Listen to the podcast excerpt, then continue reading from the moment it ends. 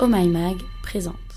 On a tendance à penser que le sexe oral est sans risque. Alors déjà, on parle de quoi quand on parle de sexe oral? Il s'agit de stimuler avec sa bouche et sa langue les organes génitaux. Là, on parle de la fellation, du cunilingus ou de l'anulingus. Alors, pourquoi est-ce qu'on a tendance à penser qu'il n'y a aucun risque? Probablement parce qu'on se dit qu'une infection sexuellement transmissible se transmet par contact entre deux sexes. Logique. Alors aujourd'hui, dans la question Q, on s'interroge peut-on attraper des IST avec le sexe oral?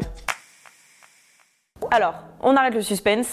Oui, plusieurs infections sexuellement transmissibles, aussi appelées IST, s'attrapent bien par la bouche. Mais pourquoi? Eh bien parce que la bouche est un organe sexuel à part entière. Alors, quels sont les IST qu'on peut choper? C'est parti pour la liste d'IST que tu risques d'attraper en pratiquant le sexe oral. Mais comme ça, je suis sûre que tu n'oublieras pas de te protéger. Alors, il y a l'herpès génital. Que tu donnes ou que tu reçoives une fellation ou un cunilingus, tu peux le transmettre ou l'attraper au niveau buccal et génital. Ensuite, il y a le papillomavirus ou VPH. Il en existe plus de 150 types, dont certains sont responsables des cancers du col de l'utérus ou de la gorge. Et oui, un lien a été prouvé entre les cancers de la gorge dus au VPH et ses pratiques sexuelles. On pense aussi à l'hépatite B, qui est très contagieuse, et elle se transmet par toutes les voies sexuelles, y compris le sexe oral. Et elle s'attaque aux cellules du foie. Aïe.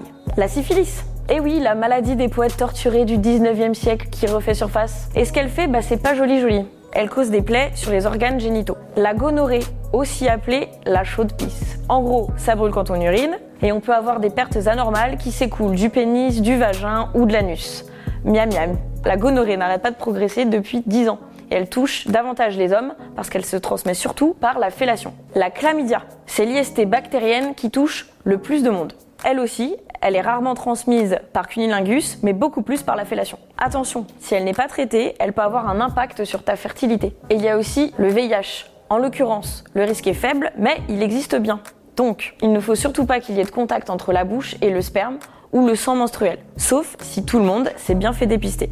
Le sexe oral contribue pour beaucoup à la transmission de ces IST qui sont souvent asymptomatiques. Si les risques sont limités avec le sexe oral, ces infections contaminent quand même 350 millions de personnes dans le monde tous les ans. Alors, comment éviter le risque de contracter ces IST par le sexe oral?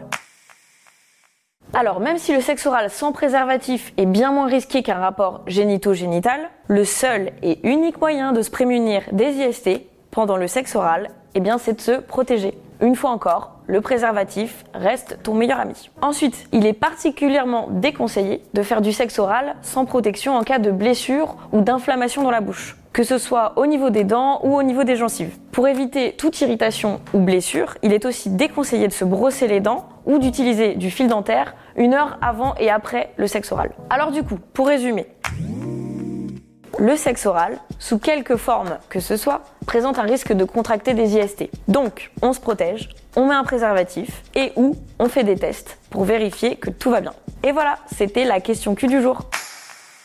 Si ce podcast t'a plu, montre-le nous avec des étoiles et des commentaires positifs. Et puis partage-le à tes potes sur les réseaux sociaux.